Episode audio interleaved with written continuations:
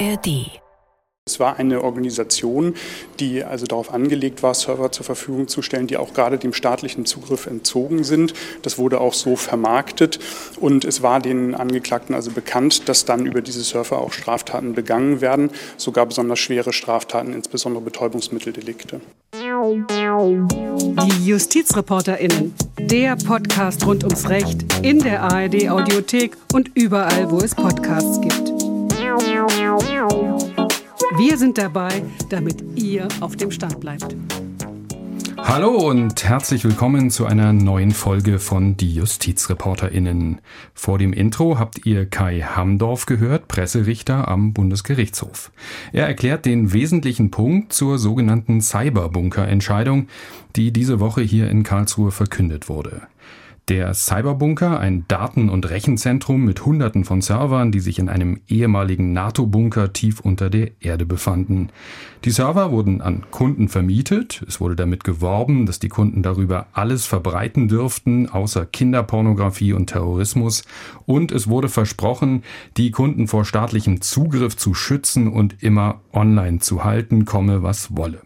Über diese Server wurden dann etwa 250.000 Straftaten im Darknet begangen, Drogen- und Waffenhandel, Hackerangriffe und vieles mehr. Und über diesen Cyberbunker wollen wir heute sprechen. Mein Name ist Kolja Schwarz. Schön, dass ihr dabei seid. Ja, der Bundesgerichtshof, ich habe es gesagt, hatte im Revisionsverfahren zum Cyberbunker entschieden diese Woche und er hatte das erstinstanzliche Urteil vom Landgericht Trier aus dem Dezember 2021 zu überprüfen, denn sowohl die Generalstaatsanwaltschaft Koblenz als auch die acht Angeklagten hatten Revisionen gegen das Urteil eingelegt. Und deshalb freue ich mich ganz besonders über meinen heutigen Gast. Bei mir im Studio ist Stefanie Georgi, Richterin am Landgericht Trier. Sie saß in der Kammer am Landgericht, die über die Schuld der Angeklagten im Cyberbunker-Verfahren geurteilt hat. Und sie war sogar die Berichterstatterin in dem Verfahren, hat also maßgeblich an dem Urteil mitgewirkt, das der Bundesgerichtshof nun diese Woche in allen wesentlichen Punkten bestätigt hat. Herzlich willkommen, Frau Georgi. Schön, dass Sie da sind. Hallo. Hallo, danke für die Einladung. Ja, Frau Georgi, ich habe es eben schon grob angerissen, was hier der Cyberbunker eigentlich war, aber vielleicht können wir das gemeinsam noch mal ein bisschen aufdröseln. Äh, was haben Sie in Ihrem Urteil zum Cyberbunker und zu den Handlungen der Angeklagten festgestellt? Ja, wir haben in unserem Urteil festgestellt, dass im Sommer 2013 ähm, die ehemalige NATO-Bunkeranlage in Traben-Trabach durch eine niederländische Stiftung, deren Vorsitzender zu diesem Zeitpunkt einer der Angeklagten war, erworben wurde. Dort haben die Angeklagten dann in der Folgezeit ein Rechenzentrum, den sogenannten Cyberbunker, betrieben. Das Geschäftsmodell der Angeklagten bestand darin, Server-Speicherplatz an ihre Kunden zu vermieten.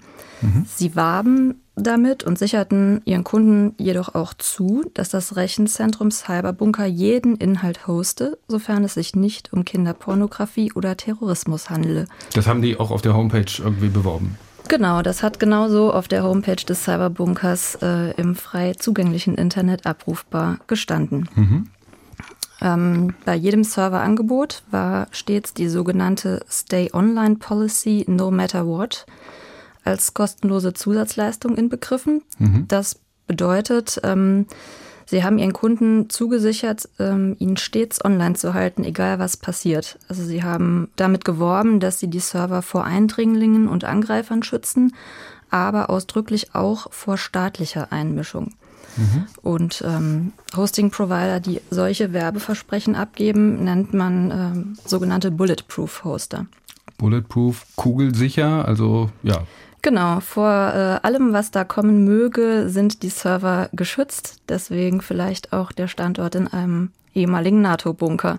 Ja, das war sinnbildlich. Sie haben, glaube ich, auch gesagt, natürlich auch vor Brand und vor äh, Atomanschlägen äh, und weiter alles geschützt, aber das war, glaube ich, nicht das, das Hauptziel sozusagen. Genau, also Überschwemmungen, Kriege, Naturkatastrophen jeglicher Art, davor sind die Server geschützt, aber das Hauptinteresse lag wohl eher vor dem Abschalten der Server durch staatliche Behörden. Mhm. Haben die das Versprechen dann auch eingehalten? Was haben Sie da festgestellt? Also das Werbeversprechen wurde dergestalt umgesetzt, dass wenn Missbrauchsmeldungen eingingen, so eine Missbrauchsmeldung ging regelmäßig ein, wenn auf einer IP-Adresse ein möglicherweise strafbares Verhalten festgestellt wurde. Mhm. Dann bekam eben der Serverbetreiber eine solche Missbrauchsmitteilung und äh, wir haben festgestellt, dass bei Eingang einer solchen Missbrauchsmitteilung in 80 Prozent der Fälle etwa überhaupt keine Reaktion durch die Angeklagten erfolgt ist. Oder aber sie haben dem von einer solchen Missbrauchsmitteilung betroffenen Kunden eine E-Mail geschrieben, in der der Kunde darauf hingewiesen wurde, dass entsprechend der No Matter Watch Regel versucht werde, den Kunden aktiv im Internet zu halten, egal welchen Inhalt er auf dem vermieteten Server gehostet hat. Und ähm, das sah dann so aus, dass dem Kunden verschiedene Lösungsmöglichkeiten angeboten wurden. Entweder konnte er eine neue IP-Adresse zugewiesen bekommen mhm. oder ähm, ihm wurde der kostenpflichtige Stealth-Service angeboten. Das war eine Funktion, die technisch bedingt es hinbekommen sollte, dass äh, die IP-Adresse im Internet nicht mehr aufgefunden werden sollte. Ah, okay. Mhm. Und gab es auch Ermittlungsbehörden, die wegen dieser Straftaten, also Sie haben es eben gesagt, es gab so Missbrauchsmitteilungen, das sind, glaube ich, so Organisationen, die sich das ähm, zum Zweck machen, im Internet da nach Straftaten zu schauen und dann den ähm, Serverbetreibern das mitteilen. Aber gab es auch von staatlicher Seite da schon Ermittlungen und sind die mal an den Bunker herangetreten? Ja, wir konnten feststellen, dass es diverse Auskunftsersuchen von Ermittlungsbehörden gab und ähm, auf diese Ermittlungsersuchen wurde dann entweder gar nicht oder aber bewusst erst sehr spät reagiert. Mit der Folge, dass natürlich dann ähm, in der Zeit die IP-Adresse auch genauso weiter genutzt werden konnte, wie vorher geschehen. Mhm. Jetzt müssen wir, glaube ich, mal sagen, ich habe es zwar eingangs schon angesprochen, aber über welche Straftaten wir da überhaupt sprechen. Also welche Straftaten sind über diese Server gelaufen? Nach Ihren Feststellungen, ja, ich glaube fast 250.000. Ähm, was war das? Ja, genau. Größtenteils waren das ähm, Straftaten aus dem Betäubungsmittelgesetz, also gewerbsmäßiges Handeltreiben mit Betäubungsmitteln, unerlaubtes Handeltreiben mit Arzneimitteln oder auch ähm, falsche amtliche Ausweise wurden verschafft, Datenhehlerei wurde betrieben, Falschgeld konnte man erwerben, also mannigfaltige Straftaten mhm. konnten festgestellt werden. Mhm. Und es war, glaube ich, auch äh, wirklich irgendwie der größte oder zweitgrößte Marktplatz für so Drogenhandel und so weiter dabei. Genau, wir haben festgestellt, dass auf den Servern im Cyberbunker der Drogenmarktplatz Wall Street Market gehostet wurde. Ähm, auf dem wurden äh, diverse Drogen veräußert, Marihuana, Haschisch, Heroin, Kokain, Amphetamin und der äh, generierte ein Umsatzvolumen von rund 41 Millionen Euro. Mhm, mhm. Äh, jetzt stelle ich mir vor, dass das ja für Sie nicht so ein ganz einfacher Prozess war. Also allein schon wegen dieser Fülle an Datenmaterial, diese Server, ich weiß nicht, fast 900 Server, glaube ich, die da im Keller gefunden wurden in diesem Bunker. Ähm, das Datenmaterial musste ja irgendwie alles ausgewertet werden, von Ihnen bewertet werden. War das strafbar? Was ist da passiert und so weiter? Ähm, aber auch, weil diese Thematik wahrscheinlich selbst für erfahrene Richterinnen und Richter nicht ganz äh, nicht ganz bekannt war oder also jedenfalls nicht Alltag war, sondern fast ein bisschen Neuland, möchte ich mal sagen. Wie schwer war das Verfahren aus Ihrer Sicht? Ja, es war in der Tat so, dass äh, zu Beginn der Hauptverhandlungen noch nicht sämtliche Beweismittel ausgewertet waren, sodass dann nach und nach die Ermittlungsergebnisse bei Gericht eintrafen und man die dann natürlich erstmal sichten und anschließend in die Hauptverhandlung einführen musste. Ja, dann war es einfach ein sehr, sehr umfangreiches Verfahren. Es waren acht Angeklagte mit mehreren Verteidigern. Äh, man musste erstmal einen ausreichend großen Gerichtssaal finden, der damals, als gerade die Corona-Pandemie anfing, ja. ähm, auch dementsprechend hergerichtet werden musste ähm, mit Plexiglasscheiben und ähm, ausreichendem Abstand und genügend Platz für die Öffentlichkeit. Es gab damals noch keinen zugelassenen Impfstoff, also auch das Gericht musste irgendwie schauen, wie es jetzt erstmal mit der Situation klarkam. Wir hatten zahlreiche ausländische Zeugen, die in der Anklage benannt waren. Da musste dann erstmal geschaut werden, ob da eine Einreise unter Corona-Bedingungen möglich ah. ist. Das Und Land kamen die oder? Teilweise haben wir die vernommen ähm, im Rahmen der Videovernehmung. Mhm. Also letztlich einen Sachverständigen aus Irland haben wir per Video vernommen. Teilweise ähm, kamen die auch tatsächlich nicht. Also das Land befand sich im Lockdown, mhm. zeitweise jedenfalls, und das war dann gar nicht so einfach. Mhm. 79 Prozesstage hatten Sie, wahrscheinlich Unmengen an Zeugen auch. Sie haben es gerade gesagt, die Beweismittel kamen auch so peu à peu, also die Auswertung der Server. Das macht dann die Generalstaatsanwaltschaft oder beauftragt dann da irgendwelche Experten mit oder wie darf man sich das vorstellen? Ja, also die Generalstaatsanwaltschaft hatte ähm, sowieso die Auswertung bereits in Auftrag gegeben, ähm, aber die war halt noch nicht abgeschlossen. Aber die Ergebnisse kamen dann über die Generalstaatsanwaltschaft ans Gericht und wenn das Gericht selbst noch weitere Ermittlungsaufträge hat, dann wird es auch über die Generalstaatsanwaltschaft dann in Auftrag gegeben und dann ähm, geht es ein. Jetzt waren Sie in dem Verfahren Berichterstatterin, eine gewisse Sonderrolle in der Kammer, die aus drei Richterinnen und Richtern und zwei Schöffen besteht. Erzählen Sie mal ein bisschen, welche Aufgaben hat man da als Berichterstatterin? Was macht man da? Ja, Berichterstatterin ist in einem Kollegialgericht dasjenige Mitglied, das die Entscheidung durch ein schriftliches oder mündliches Gutachten vorbereitet und nach Beratung und Abstimmung dann schriftlich abfasst.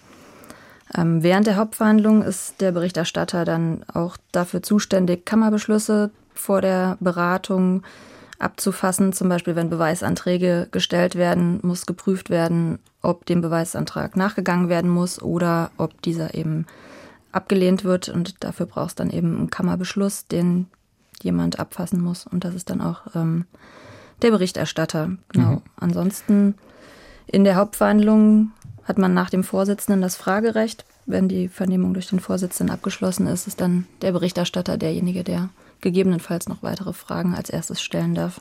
Mhm. Jetzt, so, Sie haben gesagt Kollegialgericht, also ich habe es ja gesagt, drei Richterinnen und Richter, äh, Hauptberufliche und zwei Schöffen. Sie sitzen ja dann zusammen, beraten über das Urteil und fällen das Urteil. Es gibt ein Beratungsgeheimnis, deswegen dürfen Sie dazu natürlich nichts sagen.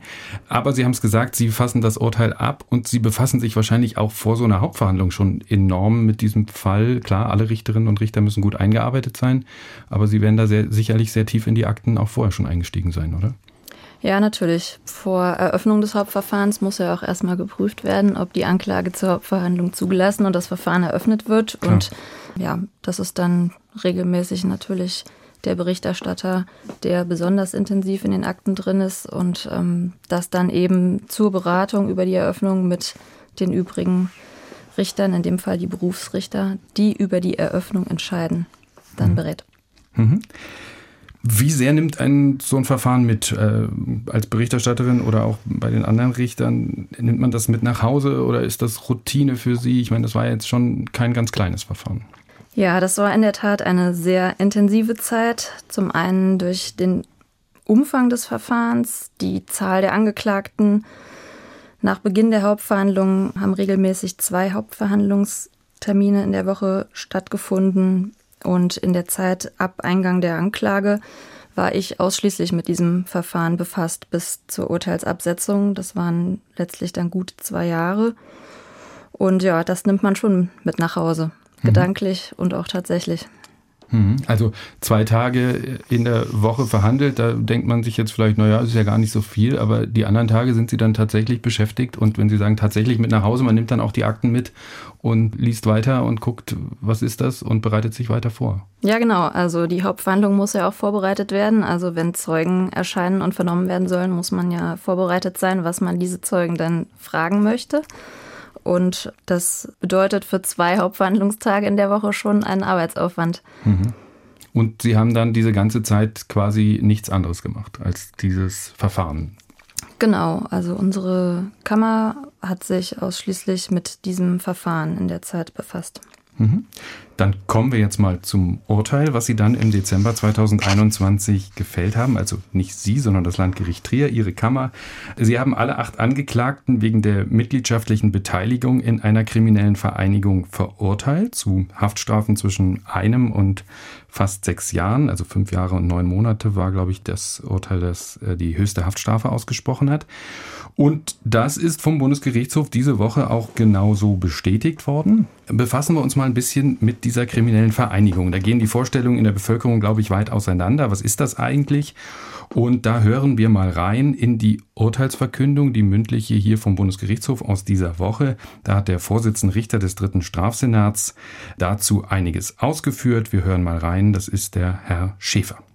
Eine Vereinigung ist ein auf längere Dauer angelegter, von einer Festlegung von Rollen der Mitglieder, der Kontinuität der Mitgliedschaft und der Ausprägung der Struktur unabhängiger, organisierter Zusammenschluss von mehr als zwei Personen zur Verfolgung eines übergeordneten gemeinsamen Interesses. Unter den Begriff der kriminellen Vereinigung können nicht nur Zusammenschlüsse mit einer politischen Agenda, sondern auch Tätergruppierungen aus dem Bereich der organisierten Kriminalität ebenso wie sonstige Zusammenschlüsse aus dem Gebiet der Wirtschaftskriminalität fallen. Dies gilt auch für den Bereich der Internetkriminalität. Erforderlich hierfür ist neben den sonstigen Voraussetzungen, dass der Zusammenschluss ein übergeordnetes gemeinsames Interesse verfolgt. Lediglich individuelle Einzelinteressen der Mitglieder der Gruppierung genügen nicht. Der Vorsitzende Richter des dritten Strafsenats Jürgen Schäfer war das. Und er sagt also, man braucht ein übergeordnetes gemeinsames Interesse neben den vielen anderen Voraussetzungen. Und die Vereinigung muss den Zweck gehabt haben, bestimmte Straftaten zu begehen. Ich glaube, das waren die beiden Punkte, die hier sicherlich kritisch waren, die Sie besonders prüfen mussten, die Sie aber am Ende bejaht haben. Genau, das waren die beiden Punkte. Und wir haben festgestellt, dass eben dieses übergeordnete gemeinsame Interesse, dass dafür nicht alleine ausreichend das Ziel ist, Geld zu verdienen, sondern vielmehr weitere übergeordnete Interessen hinzukommen müssen. Wir haben da gesehen, dass ähm, eben dieser dauerhafte Betrieb des Rechenzentrums Cyberbunker als Bulletproof Hoster ein eigenes Ziel dargestellt hat. Das haben wir dadurch ähm, belegt, dass Umfang und Ausmaß dieses Rechenzentrums, die hochprofessionelle Organisationsstruktur, die Verschleierung der eigentlichen Aktivitäten, die räumliche Abschirmung. Das Ganze hat ja in einem unterirdischen Bunker stattgefunden. Ähm, es wurden große Investitionen unter hohem Aufwand getätigt. Mehrere der Angeklagten haben auf dem Bunkergelände gewohnt es wurden auch nur solche Personen in die Gruppierung aufgenommen, die sich diesem Ziel verbunden fühlten, was mhm. wir eben auch im Urteil festgestellt haben. Und das gemeinsame Ziel, was alle Angeklagten nach unseren Feststellungen verfolgten, war es eben, Dritte vor einer staatlichen Überwachung äh, zu schützen und mhm. ihnen weiterhin den Internetzugang zu gewähren. Und ähm, demnach war eben der Betrieb dieses Rechenzentrums auf strafbares Handeln hin konzipiert. Jetzt haben die Angeklagten ja gesagt, wir haben nur Technik zur Verfügung gestellt. Wir wollten da gar keine Straftaten begehen. Das äh, haben Sie jetzt aber gerade deutlich gesagt sozusagen. Das sehen Sie anders, weil alles, was da passiert ist, die Werbung, auch dieses Reagieren, wenn da Mitteilungen reinkamen und so weiter, dieses Abschirmen, ähm, das spricht alles dafür, dass die eben doch Straftaten begehen oder ermöglichen wollten. Genau, in der Gesamtschau war es halt so, die haben jetzt nicht einfach nur Server vermietet, installiert und administriert, sondern die haben eben das Ganze nach ihrem Geschäftskonzept, dem Ge Geschäftskonzept des Cyberbunkers gemacht. Und das beinhaltete eben, dass auch nach Kenntniserlangung von einzelnen strafbaren Aktivitäten das Hosting der Kunden aktiv fortgesetzt wurde und die Kunden dabei sogar gesondert unterstützt wurden. Eben beispielsweise das Angebot der Vergabe einer neuen IP-Adresse oder der Stealth Service. Und somit bestand der Zweck der Gruppierung eben darin, zu Straftaten anderer zu helfen. Ja, diese jedenfalls im Rahmen ihres ähm, Rechenzentrums zu unterstützen, ja.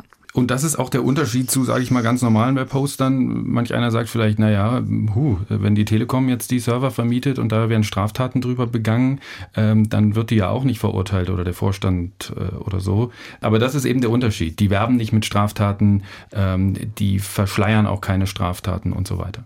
Richtig, die werben nicht damit, die verschleiern es nicht und ich gehe mal davon aus, dass wenn Auskunftsersuchen der Ermittlungsbehörden eingehen, diese dann auch von, von dem jeweiligen ähm, beantwortet werden und eben man nicht dort irgendwelche E-Mails findet, in denen sie ihren Kunden eine Lösung anbieten, wie sie die strafbare Handlung weiter betreiben können. Mhm.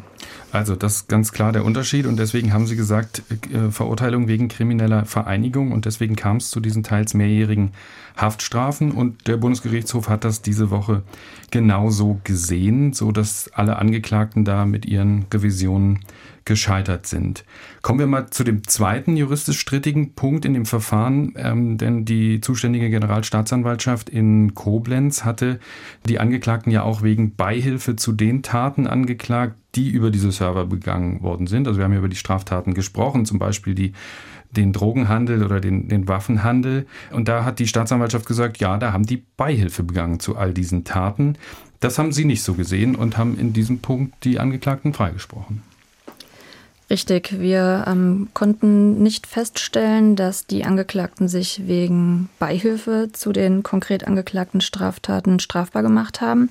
Für eine Verurteilung wegen Beihilfe ist es ähm, zunächst erforderlich, dass man eine strafbare Beihilfehandlung feststellt. Also es muss irgendetwas getan werden, was die Haupttat erleichtert oder fördert. Mhm. Und darüber hinaus benötigt man den sogenannten Gehilfenvorsatz. Der Gehilfe muss die Handlung des Haupttäters fördern und die wesentlichen Merkmale der Haupttat, bestehend aus Unrechtsgehalt und Angriffsrichtung, erkennen und das eben auch in seinen Vorsatz aufgenommen haben. Also die Angeklagten hier, die Betreiber des Cyberbunkers, hätten quasi die wesentlichen Merkmale der Straftaten, die da über die Server begangen worden sind, kennen müssen. Richtig, und zwar der konkreten Straftaten. Sie haben natürlich gesagt, äh, wir unterstützen euch und sagen mal, ähm, irgendwelche Straftaten, mit Ausnahme von Kinderpornografie und Terrorismus, unterstützen wir. Aber ähm, es braucht halt den Vorsatz auf die konkrete Haupttat gerichtet. Mhm. Es reicht eben nicht, irgendwelche Straftaten unterstützen zu wollen. Und dass die genau wussten, welche Straftaten über ihre Server begangen wurden, das war nicht so oder das konnten sie zumindest nicht nachweisen? Wir konnten es jedenfalls nicht feststellen, dass sie das wussten. Mhm. Wir konnten keinen Zugriff auf Server oder Einsichtnahmen in die jeweilige Website feststellen. Mhm. Die Generalstaatsanwaltschaft hat das auch nach ihrem Urteil anders gesehen, hat Revision eingelegt und auch darüber hatte der Bundesgerichtshof zu entscheiden. Äh, aber auch in diesem Punkt hat Karlsruhe ihr Urteil, das Urteil des Landgerichts Trier bestätigt. Und auch hier hören wir vielleicht nochmal einen Ausschnitt aus der mündlichen Urteilsverkündung am BGH und hören noch einmal den Vorsitzenden Richter des dritten Strafsenats, Jürgen Schäfer. Dass ein Angeklagter jedwedes oder irgendein Delikt fördern will oder dies für möglich hält und billigen in Kauf nimmt, reicht nicht aus. Die Angeklagten hatten jedoch jedenfalls zu den Zeiten, zu denen sie für eine Beihilfestrafbarkeit relevante Tatbeiträge erbrachten und die von der Anklage umfasst sind, keine Kenntnis davon, wer die betreffenden Server angemietet hatte, wie diese Server von den Mietern genutzt wurden und ob und inwieweit dritte gehostete Internetseiten der Mieter zur Abwicklung strafbarer Handelsgeschäfte nutzten. Ihr Vorsatz ging mithin allein dahin, möglicherweise irgendwelche strafbaren Aktivitäten irgendwelcher Dritter, die unter Nutzung des Internets begangen werden können, zu fördern. Das genügt in diesem Zusammenhang nicht.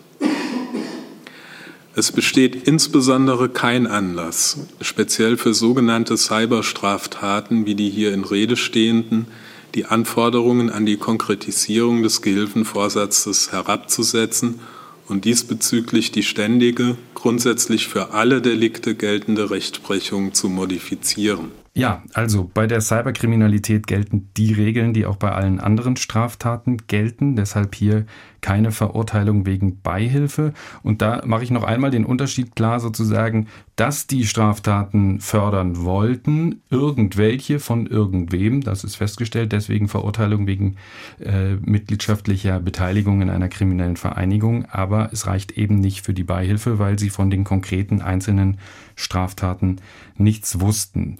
Zusammenfassend kann man, glaube ich, sagen, der BGH hat alle wesentlichen Punkte ihres Urteils bestätigt. Einen ganz kleinen Punkt äh, hat er aufgehoben. Da geht es um die Einziehung der Server, ähm, die da im Keller gefunden wurden. Da ähm, hatten Sie gesagt, dass die zum Teil nicht eingezogen werden können. Und äh, der Bundesgerichtshof hat da Zweifel angemeldet. Da muss jetzt nochmal eine andere Kammer des Landgerichts Trier überprüfen. Aber vor allem die Verurteilung der mhm. Angeklagten, auch das Strafmaß wurde alles bestätigt. Zum Schluss vielleicht nochmal Eine persönliche Frage, Frau Georgi. Sie haben uns ja geschildert, wie sehr Sie dieses Verfahren eingenommen hat. Nicht nur über dieses eine Jahr, sondern wahrscheinlich über etwa zwei Jahre mit Vorbereitung und Nachbereitung und Urteilsschreiben und so weiter. Wenn dann die Beteiligten in so einem Verfahren Revisionen einlegen und das hier vor dem Bundesgerichtshof überprüft wird, wie sehr fiebert man da mit? Wie sehr schaut man da nach Karlsruhe? Ja, nach so einer intensiven Arbeitsphase ist der Blick natürlich nach Karlsruhe gerichtet und man erwartet die Entscheidung mit Spannung. Ähm, insbesondere, weil es hier juristisch jetzt nicht gerade unkompliziert war. Ähm, ja. Nicht unkompliziert und rechtlich ja auch irgendwie neu. Also ich glaube, es gab, ich weiß nicht, korrigieren Sie mich, aber ich glaube, es gab noch nie eine Verurteilung, wo Angeklagte nur wegen mitgliedschaftlicher Beteiligung in einer kriminellen Vereinigung verurteilt werden. Normalerweise steht das ja immer irgendwie neben anderen Hauptstraftaten. Das war schon irgendwie neu, oder? Ja, das war tatsächlich irgendwie neu und ähm, entspricht auch meinem Kenntnisstand. Also in der Regel findet man Urteile, in denen dann hauptsächlich auf die eigentliche Straftat eingegangen wird und die kriminelle Vereinigung spielt dann eher so eine Nebenrolle.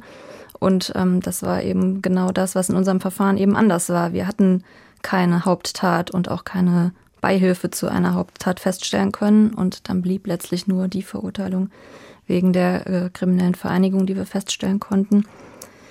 Ja, und dann ist es natürlich schon besonders motivierend für die eigene Arbeit, wenn man dann vom BGH bestätigt wird in seiner Arbeit und man mhm. ist auch erleichtert, dass ähm, so ein Verfahren nicht nochmal zurückkommt und die anderen Kollegen sich dann nochmal in dem Umfang, wie man es ja bereits selbst erlebt hat, damit befassen müssen.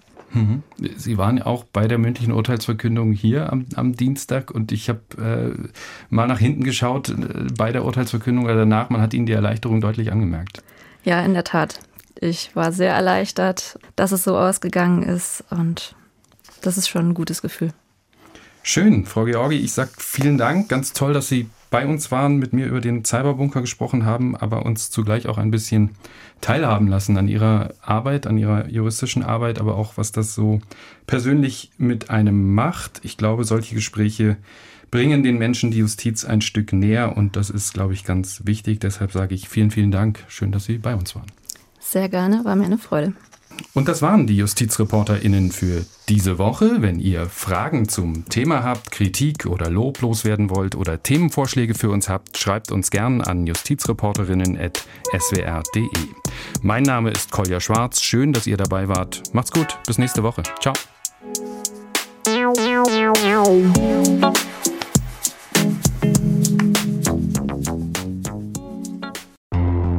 Hi, ich bin Gregor Schmalzried. Ich bin Marie Kill. Und ich bin Fritz Espenlaub. Moment, ich glaube, irgendwas stimmt heute nicht mit Fritz. Der klingt irgendwie anders. Kannst du das nochmal sagen? Okay, warte kurz, Moment. Ich bin Fritz Espenlaub.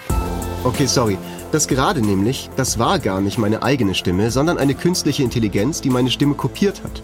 KI kann das schon. KI kann tatsächlich jetzt super gut Stimmen klonen. Aber den kompletten Podcast machen kann sie nicht.